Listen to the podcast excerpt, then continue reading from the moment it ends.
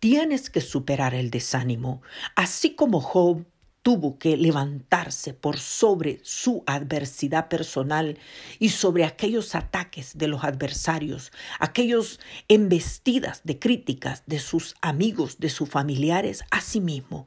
Nosotros muchas veces desfallecemos y dejamos que ese sentimiento de pérdida, ese sentimiento de derrota nos robe la bendición que Dios nos ha asignado.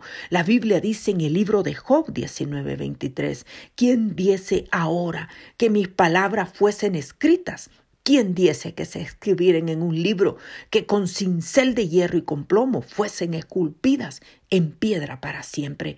Yo sé que mi Redentor vive y al fin se levantará sobre el polvo y después de deshecha esta mi piel, en mi carne he de ver a Dios, al cual veré por mí mismo, y mis ojos lo verán y no otro, aunque mi corazón desfallece dentro de mí. Tenemos que superar el estrés.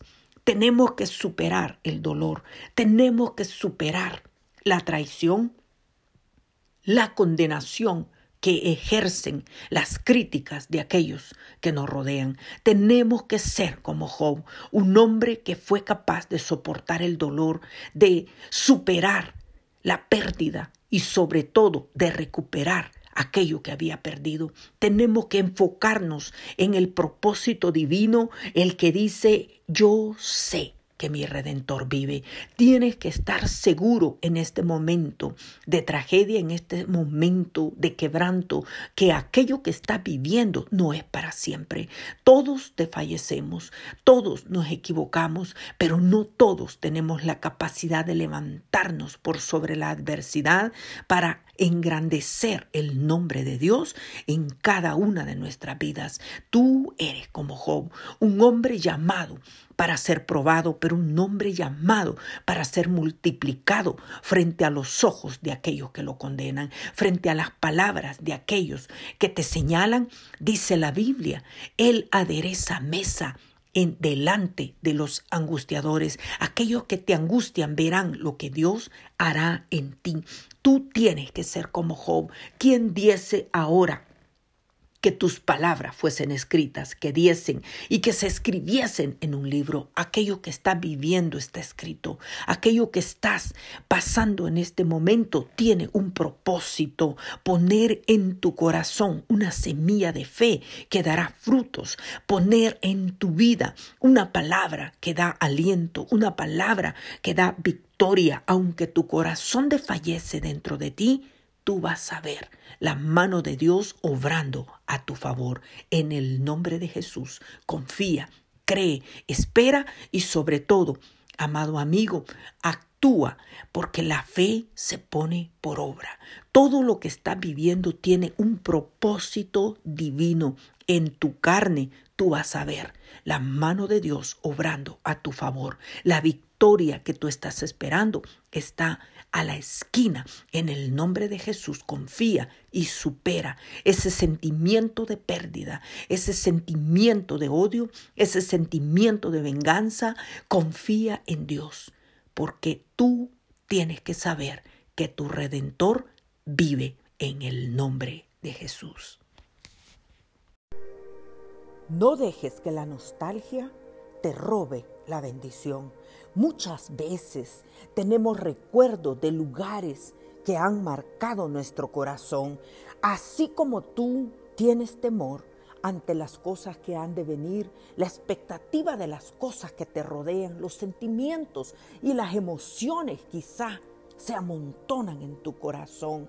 Asimismo, Jacob tuvo un sueño. Jacob tuvo un sueño, pero no se había dado cuenta que tenía ese sueño. Amado amigo, la Biblia dice en el libro de Génesis 28, 15, He aquí yo estoy contigo y te guardaré por donde quiera que fueres y volveré a traerte a esta tierra porque no te dejaré hasta que haya hecho lo que te he dicho. Jacob estaba teniendo un sueño, pero Jacob despertó de un sueño y dijo en su corazón, ciertamente Dios está en este lugar y no lo sabía. y tuve miedo. Entonces dijo, cuán terrible es este lugar.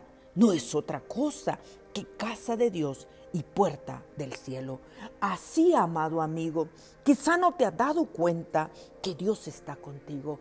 Quizá, mi amado, los recuerdos de tu pasado, quizá las críticas a tu alrededor y todo lo que vives en tu entorno, las necesidades, el quebranto, la enfermedad, la tragedia del mundo, haya hecho que tú olvides que tú eres casa de Dios. Tú eres casa de Dios. Tú eres una puerta al cielo. Betel significa en ti habrá luz. No te preocupes de lo que acontece a tu alrededor. Ocúpate de que tu corazón conozca la verdad de Dios en este momento. Abre tu corazón y dile, Padre, me he dejado guiar, me he dejado impresionar por el entorno. Quizá he oído demasiadas malas noticias, quizá me he impresionado por la tragedia.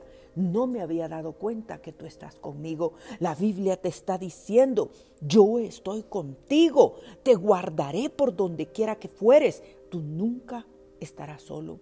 Y aquel lugar que hay en tu corazón como un recuerdo al cual tú añoras, Dios volverá a llevarte a ese lugar en una situación diferente, Dios te llevará a ese lugar cargado de bendición, porque tú eres un Betel, tú eres una luz en la oscuridad, tú eres una puerta abierta de Dios al cielo. Abre tu corazón y rechaza todo temor. Dile a tu corazón, no es otra cosa más que mi corazón, puerta de Dios, puerta del cielo.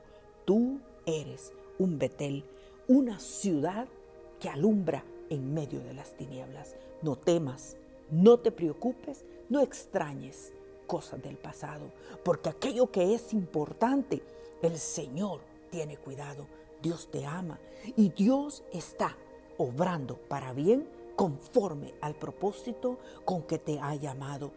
Desecha todo temor, no escuches más las opiniones encontradas. Escucha la voz del Espíritu que te dice, he aquí, estoy contigo, tú no estás solo, te guardaré por donde quiera que tú fueres y aún más, no te dejaré hasta que haya hecho esto que yo te he dicho. Génesis 28, 15. Tú eres un hijo de Dios, simiente de Dios, nacido para buenas obras en el nombre de Jesús.